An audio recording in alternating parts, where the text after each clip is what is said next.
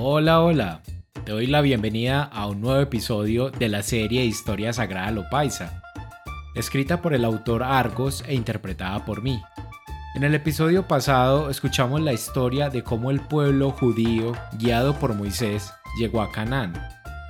Sin embargo, por la desconfianza y la inseguridad de Moisés, fue castigado prohibiéndosele la entrada a la tierra prometida. En este episodio escucharás la historia de cómo Josué continúa el legado de Moisés, guiando la caravana de judíos y conquistando otros pueblos, hasta ocupar todo lo que es la tierra prometida. No siendo más, comencemos.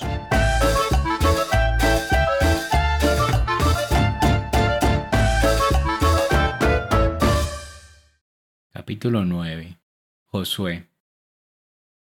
El que cogió las riendas de esa caravana fue el amigo Josué, que lo primero que hizo fue mandar un par de esos del F2 que pasaran al otro lado del Jordán, al puro Canaán, y se metieran a Jericó, que era el pueblo que quedaba más cerquita, y que averiguaran bien cómo estaba el asunto por allá, porque ese era el primer pueblo que él pensaba echarle mano. Pues el par de espías se le colaron en un descuido al portero de las murallas y se fueron yendo, cantando bajito por los borditos, y por allá en una callecita extramura vieron en la puerta de una de esas casas de bombillo rojo semejante palo de hembra que les hizo señas y ellos se la acercaron.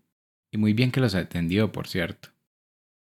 Esa mujer es muy importante en la historia, para que lo sepan ustedes. Se llamaba Rahab y era una de esas que las señoras les dicen malas. Y quién sabe si a veces las malas son las señoras, ¿no? No me hagan hablar. Pero si me van a dejar que les cuente, para los que no lo conozcan, el viejo cuento del tipo que se está confesando y le dice al cura, Padre, yo me acuso que yo voy donde las mujeres malas. Y le contesta el cura, pues me pareces muy bobo, habiendo unas tan buenas. Pero no se les olvide que estamos en la clase de Historia Sagrada y no en un programa de los tolimenses. Lo cierto del caso, como les venía diciendo, es que ellos pasaron la noche en la casa de Rahab y al día siguiente se levantaron muy de madrugada, o sería que no durmieron, y fueron a recorrer el pueblo y hacer sus averiguaciones. Pues cuando volvieron a la hora de almuerzo, los estaba esperando Rahab en la puerta de la casa, toda confundida, y los hizo entrar a la carrera y les prestó unas cobijas para que se taparan y que se subieran a esconder en la terraza, porque quién sabe quién los habría sapeado y que la policía andaba buscándolos. Y dicho y hecho, al momentico llevaron dos policías a preguntar por ellos y Rahab les dijo, Esos señores ya estuvieron aquí y me hicieron el gasto, pero desde temprano se fueron y no han vuelto. Pero no tengo ni idea quiénes son. Y les remató hecha un Daniel Samper. Y aquí que me esculquen. Cuando se fueron los policías subió ella a la terraza y lo primero que leyeron los espías fue que en agradecimiento ellos no le iban a hacer nada a ella ni a la familia de ella cuando fueran a atacar Jericó. Y entonces ella amarró unas sábanas y se las dio para que se descolgaran por la pared y como la casa quedaba pegada a la muralla, ellos salieron a campo abierto y fueron a presentársele a Josué. Llegaron pues los espías donde Josué, y le contaron cómo les había ido en Jericó. Podemos atacarlos tranquilos, mi general. Esa gente tiene más miedo que vergüenza. Creen que nosotros somos como unos marcianos y que estamos ayudados. Entonces Josué hizo filar sus soldados y los llevó hasta la orilla del río, que era nada menos que el Jordán, que iba por las nubes de crecido. Adelante iban los cargueros del arca que era la que les iba a hacer el milagro de ayudarlos a pasar sin tener puente, ni garrucha, ni canoa, ni nada. Y como que cuando llegaron a la orilla del río, frena en seco el agua del lado de arriba y no sigue corriendo, y entonces pudieron pasar ellos con mujeres, muchachos, animales y cuanto tenían, sin mojarse como cuando Moisés en el Mar Rojo. ¿Sí se acuerdan? Y así quedaron ya en la famosa tierra prometida de Canaán, pero no vayan a creer que ya la tenían escriturada. No, señor. La van a tener que muñequear de lo lindo. Primero tenían que empezar por echarle mano a Jericó, pero resulta que los jericuanos, se habían encerrado con llave y candado adentro de sus murallas, y no había modo de entrar. Entonces Josué puso a sus soldados a dar vueltas en redondo del pueblo, filados de a cuatro y marcando el compás. Adelante iba la banda de guerra tocando esas cornetas a todo volumen, y más adelante iban esos bombones de bastoneras piernonas de falda plisada que yo les cuento un cuento. Eso parecía a los panamericanos de Cali. Pues le dieron vueltas a las murallas todo el santo día y siguieron por la noche, y les amaneció y seguían dándole. Mejor dicho, siete días estuvieron marchando y haciendo escándalo con esas trompetas que creo que los pobres jericuanos no pegaron los ojos en toda la semana. Y cuando llegó el día siete, se le paró Josué al frente a su pueblo, y alzó las manos para que pararan y descansaran y les dio esta orden. Bueno muchachos, lo han hecho muy bien, y ya casi coronamos.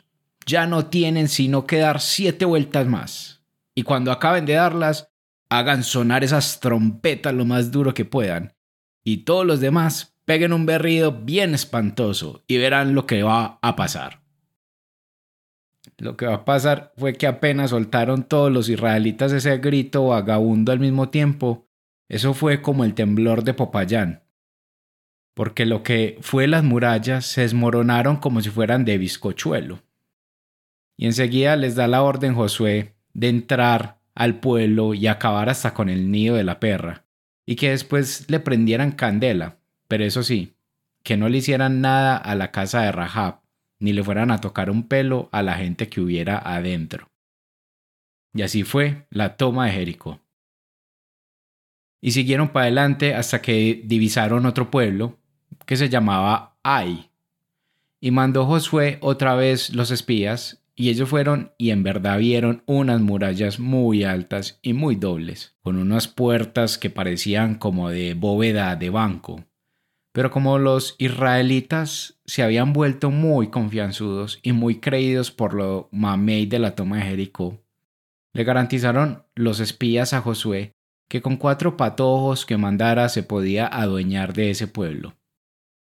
Y así lo hizo Josué, pero le salió por un ojo, porque los allenos o allitas, o como se les diga a los de Ai, salieron de ahí a acabar con ellos y los israelitas se tuvieron que abrir en desgracia y los otros detrás de ellos con una rama y como dice tan bonito el libro, llegaron hasta los confines del desierto de Judea. Ahora, cuando Josué supo semejante desastre, se confundió todo y fue a arrodillársele al Señor y a preguntarle que por qué los había hecho pasar el Jordán para venir ahora a dejarlos abandonados que viera la pela que les habían pegado.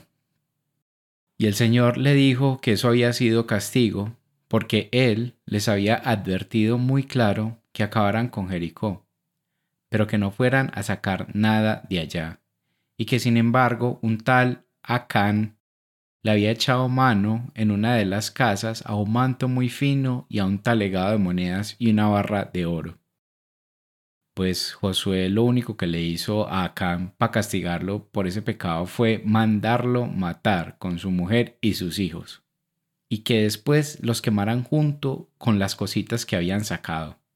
En ese tiempo como que no le ponía muchas bolas a los derechos humanos. Pues al otro día se puso el mismo Josué en persona al frente de su gente y arrancó otra vez para Ai, y mandó un pelotoncito que se fuera por el lado de atrás del pueblo y que se escondiera en un rastrojo mientras él atacaba con el resto de la gente por la puerta de adelante. Y así lo hizo, y cuando los de Ai salieron a recibirlos con cuatro piedras y dejaron la puerta abierta, llegaron los que estaban escondidos en el rastrojo y entraron al pueblo y le prendieron candela. Y cuando iban saliendo de las casas las mujeres y los muchachitos aterrados a los berridos, los iban pasando a espada hasta que no quedó quien contara el cuento. Los israelitas siguieron para adelante y llegaron a una ciudad que se llamaba Siquem, donde habían acampado hace muchos años Abraham y Jacob. Y habían dejado buena fama, y por eso recibieron bien a Josué y a su gente, y ellos armaron allí sus ranchos. Por esos lados quedaba Gabaón, y cuando los de ese pueblo supieron que los israelitas venían regados, tumbando y no me hagan decir, resolvieron hacerles una perrada, a ver si se escapaban de que a ellos les pasara lo mismo y mandaron donde Josué una comisión de los más viejos del pueblo, disfrazados de limosneros, todos hilachentos y barbados y con las alpargatas rotas, y así se le presentaron, diciéndole que ellos eran unos pobres infelices que venían de un pueblo que se llamaba Gabaón, que quedaba en la porra y que venían a proponerle que hicieran un trato de no atacarse los unos a los otros. Como Josué los vio tan arrastrados, le dio lástima de ellos, pero siempre los llamó aparte y les hizo un cuestionario como del DAS. Y cuando se convenció de que eran inofensivos, les hizo la promesa de no ir nunca a buscarles Cambamba. Y por ahí, como a los tres días, le vinieron a piconear a Josué que no había tres viejitos infelices, sino que eran los de Gabaón disfrazados, para escaparse de que les fuera a pasar como a los de Ai. Y esto que le dicen, y el que arranca con su batallón pagabaón a cobrarles las verdes y las maduras. Y llegó allá y llamó a los viejitos a pedirles cuenta y razón de por qué le habían hecho esa jugada. Y ellos le contestaron que del miedo que tenían pero que los excusara y les diera el castigo que a bien tuviera. Josué les contestó que muy mal hecho, pero como ya les había firmado el trato, él se los cumplía, porque él no se mamaba nunca de lo prometido. Pues esto que se saben los reyes de otras cinco ciudades cananeas y que se amangualan para ir a atacar a Gabaón por sapos y por vendidos, y llegaron allá y le pusieron sitio en redondo, como el que el tantas de Morillo le puso a Cartagena. Pues cuando los de Gabaón se vieron encerrados por esos cinco batallones, le mandaron con señales de humo al propio Josué a pedirle que viniera a darles una mano, y más se demoró en dar la razón que Josué en salir, a toda con sus israelitas, y de medianoche al otro día llegó a Gabaón, y cogió de sorpresa a los que la tenían encerrada. Y esos salieron de huida a lo que daba el tejo, pero detrás de ellos iban los israelitas. Y no vayan a creer que era pisándole los jarretes nada más, era dejando el tendal. Y siguieron persiguiéndolos todo el santo día. Pero cuando Josué vio que ya se iba a venir encima la noche y se le iban a volar, se paró en una barranquita y gritó a todo pecho. Sol, detente sobre Gabaón, tú, luna, sobre el valle de Ayalón. Y el sol frenó en seco, y seguro que hasta la luna también, aunque todavía no había salido, o tal vez ya habría salido en Ayalón. Por ese milagrito fue que le echaron mano los de la Inquisición al maestro Galileo, por decir que valiente gracia hacer parar el sol viendo que ese era el que no se movía. Pero no nos metamos en enredos de estos y acabemos con la pelea que llevábamos, que paró en que los cinco reyes amangualados se metieron en una cueva, y de allá los hizo salir tallados Josué, y no les valieron súplicas ni lágrimas, y los cinco amanecieron colgados de otros tantos palos. Y siguió Josué adueñándose de esa tierra, y de ahí fue a parar a Hazor, que era una ciudad que quedaba en un morro y que tenía murallas dobles. Y los de allá estaban mucho más adelantados que todos los vecinos, porque tenían carros de guerra, que era como decir ahora armas nucleares. Y que iban a soñar con carros de guerra esos hebreos montañeros, ordeñachivas. Y había que ver esos carros de a dos caballos y con dos hombres encima, uno de chofer y otro aventando flechas que no erraba Pipo. Mejor dicho, se los iba a tragar la tierra. Pero no vayan a creer que Josué se dejaba meter los monos así a la bulla de los cocos. Resulta que los de Hazor habían acampado en una cañada por donde tenían que pasar los israelitas, para atajarles el paso. Pero por la noche, cuando estaban todos profundos, llegaron los de Josué pasitico y los cogieron de sorpresa, y los otros salieron a toda, y esos israelitas detrás. Y mientras tanto Josué, con unos poquitos, manió los caballos y les volvió esos carros una melodía.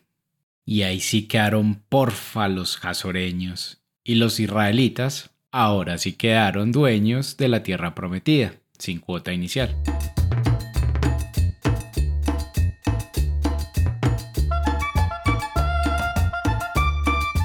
Bueno, y así termina el episodio de esta semana. Espero lo hayas disfrutado y recuerda seguirme en Spotify, Instagram y YouTube para estar al día de las lecturas que seguiré realizando cada semana. No siendo más, te deseo un maravilloso y excelente día y espero entretenerte nuevamente la próxima semana con una nueva lectura. Chao.